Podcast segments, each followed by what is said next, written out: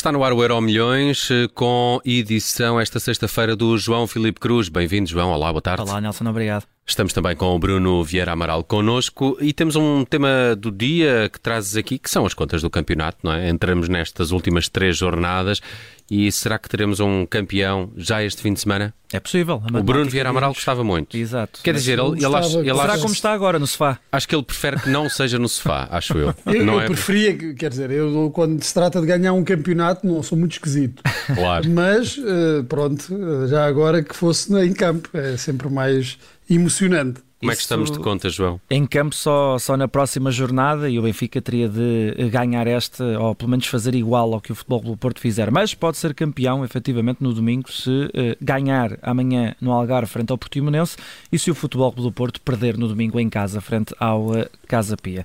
Eh, este é o único cenário que coloca o Benfica a festejar já no domingo e eh, no sofá. Uh, de resto, há também mais lutas que podem acabar nesta última jornada. Se o Braga não vencer em casa o Santa Clara no domingo e o Futebol do Porto conquistar os três pontos, os bracarenses dizem um adeus matemático ao apuramento direto para a Liga dos No Campeões. segundo lugar. Pelo contrário, o Porto garante-o. Uh, na luta pelo terceiro lugar, que dá acesso às pré-eliminatórias da Liga dos Campeões, se o Braga vencer e o Sporting perder em casa amanhã frente ao Marítimo, uh, os Guerreiros do Minho fecham o acesso a essa uh, fase anterior à fase de grupos da Champions e empurra o Sporting definitivamente para a Liga Europa, mas a luta está muito mais animada e muito mais quentinha nos, nos últimos lugares, já lá vamos. Ainda falta fechar os últimos lugares europeus, por força, Entre Aroca e Exatamente. Vitória Sport Clube. por força da, da Estão- final da Estão taça. separados por um ponto, não é? Muito pouco, é muito pouco. Não dá para decidir nada nesta jornada, sendo que ainda há essa questão da taça de Portugal. Exatamente. Uh, uh, Como a Taça de Portugal é entre equipas que estão já nos lugares europeus, abre uh, o sexto lugar uh, uh, para mais um uh, que dá acesso à Europa. O Aroca só precisa fazer mais do que o Chaves para garantir um dos dois lugares. Mas o Chaves nem, nem sequer está inscrito pelo. Pois, sei. exato. Portanto, É. o Aroca, tecnicamente, É. já está, já está lá. Já o Casa Pia e o Boa Vista ficam de fora desta luta se perderem ou, independentemente dos resultados que vierem a alcançar, virem o Aroca e o Vitória uh, Sport Clube de Desculpa, Guimarães vencer nesta o, o Aroca não sei se está por causa do Famalicão. Uhum. O Famalicão está a 6 pontos do Aroca, portanto, eh, matematicamente ainda tem possibilidades de ultrapassar eh, o Aroca.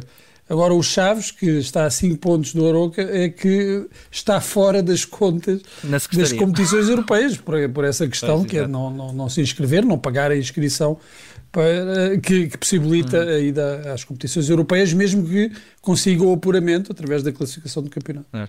Finalmente, uma luta uh, uh, que gosto sempre, que é, é a luta dos aflitos, uh, da manutenção e da descida. Uh, E o Marítimo, que é um deles, joga com o Sporting. não é? Exatamente. E esta jornada até E o pode Santa já... Clara joga com o Braga. Pois, jogos muito fora. complicados de dois destes, destes clubes que estão aqui embrulhados. Esta jornada até já pode condenar o Santa Clara e o Passos e salvar o Estoril. Para que haja equipas despromovidas neste fim de semana é necessário que o Marítimo vença em Alvalade. Só se o Marítimo vencer é que há equipas despromovidas. Eh, eh, se acontecer, o Santa Clara e o Passos eh, descem, se não vencerem os respectivos jogos, fora contra o Braga do Santa Clara e em casa o Passos Ferreira frente ao Chaves. O Marítimo pode ver-se fora dos lugares de manutenção direta nesta jornada se não vencer em Alvalade e vir o Estoril ganhar na recepção ao Aroca. O Estoril foge à descida direta, independentemente dos outros resultados se empatar. Eh, eh, Quem também ainda não está 100% salvo é o Gil Vicente, mas pode ficar se vencer esta noite o eh, Boa Vista ou mesmo se perder se depois o Marítimo não ganhar ao Sporting. Enfim, muitas contas. E é o jogo que abre a jornada, não é? Exatamente, é, é- é o, o Gil Gil, Vicente, Vicente, Boa Boa Vista. Vista, exatamente. Vamos ao futuro. Temos vindo a dar conta de alguns rumores de eventuais transferências. Está a chegar ao final da época. Há, há novidades hoje, João, Temos uma reação. neste dossiê. Temos uma reação do Grimaldo que adensa a trama eh, sobre eh, a saída ou não do Benfica. Acaba contrato no final desta época, acaba contrato no final de junho.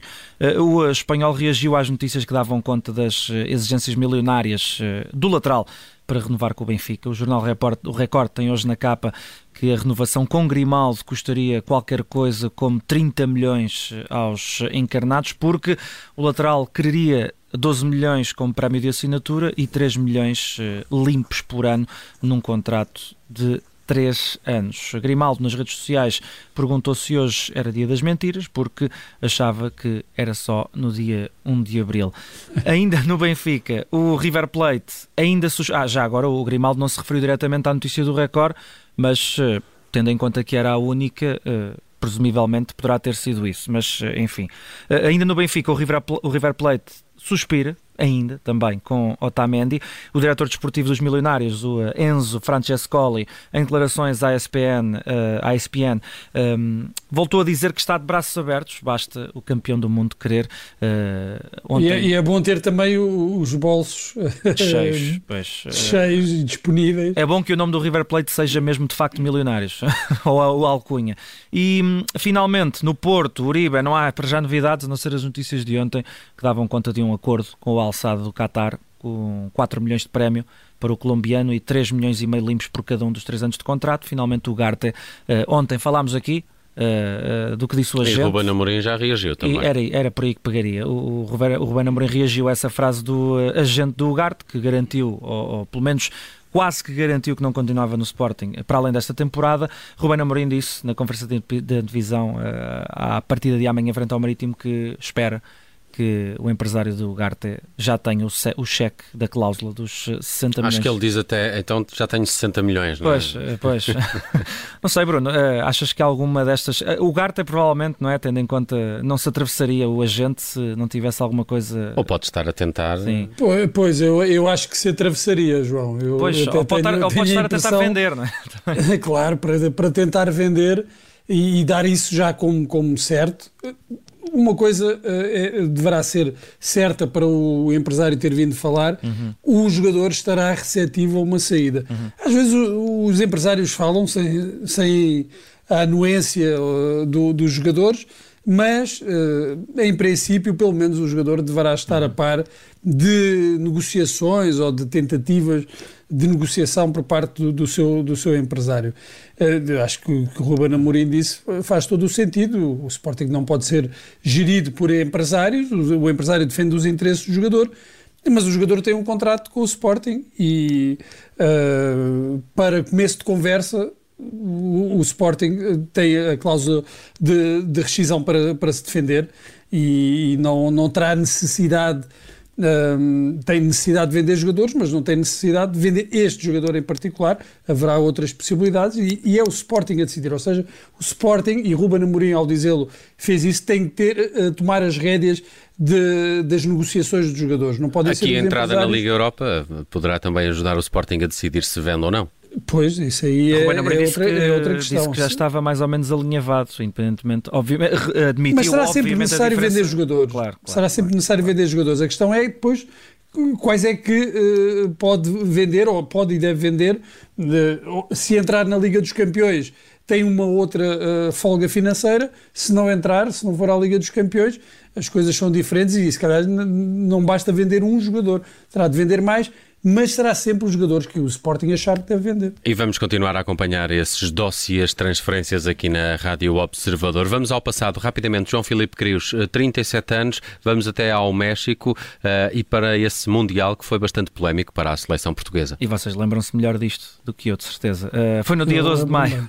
Que eu, Portugal... eu ainda tenho um chapéuzinho, um boné com, com uh, do Pique a, a Eu gostava muito de ter acompanhado esta, esta altura, porque já li muitas vezes sobre isto e, e, e não para de me espantar. De resto, acho que já fizemos também um K760 da Judite França exatamente. sobre o caso Saltilho. Recordar rapidamente, no dia 12 de maio, Portugal chegou a Saltilho para iniciar o estágio da fase, mundial, da fase final do Mundial, um estágio polémico, culmina, culminaria numa tentativa de greve dos jogadores, ou numa ameaça de greve dos jogadores, fez com que o nome desta localidade mexicana ficasse para a história como um sinónimo de confusão e desilusão. Vá lá. Começou logo com as escolhas do selecionador José Torres, deixou de fora Jordão e Manuel Fernandes, na altura as principais referências do Sporting. Veloso, do Benfica, ficou de fora no dia da partida porque uh, deu positivo no resultado do teste uh, antidoping e a viagem tinha um itinerário absolutamente surreal. Lisboa, Frankfurt, Dallas, Cidade do México, Monterrey e só depois Saltilho e um hotel no meio do deserto, aquilo parecia uh, os filmes do western, com com aqueles novelos de, de Mas não, não impediu os jogadores de algumas diversões. Exatamente. De, de arranjarem companhia, mesmo no deserto. Descobriram os encantos da, da, noite de Saltilho, que apesar de ser um deserto, uh, teria, teria diversão. Não era um deserto humano. Pelo, pois, exatamente.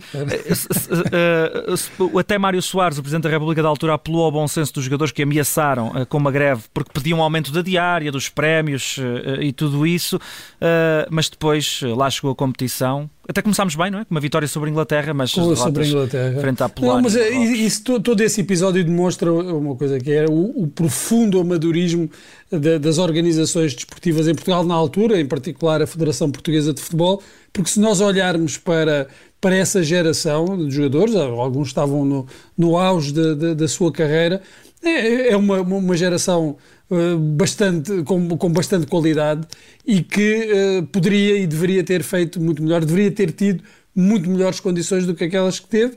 Não explica tudo, mas explica em parte depois esse, esse resultado uh, teve o Zenit com, ou o Nadir com a derrota contra Marrocos no último jogo. Hum. Muito bem, está feito o Euro Milhões, vamos de fim de semana, mas o desporto eh, não vai de fim de semana aqui na Rádio Observador, porque vamos acompanhar amanhã as partidas de Benfica e Sporting, no domingo também a partida do Futebol Clube do Porto. Mas eu desejo bom fim de semana ao João Filipe Cruz. Um abraço. Bom fim de semana.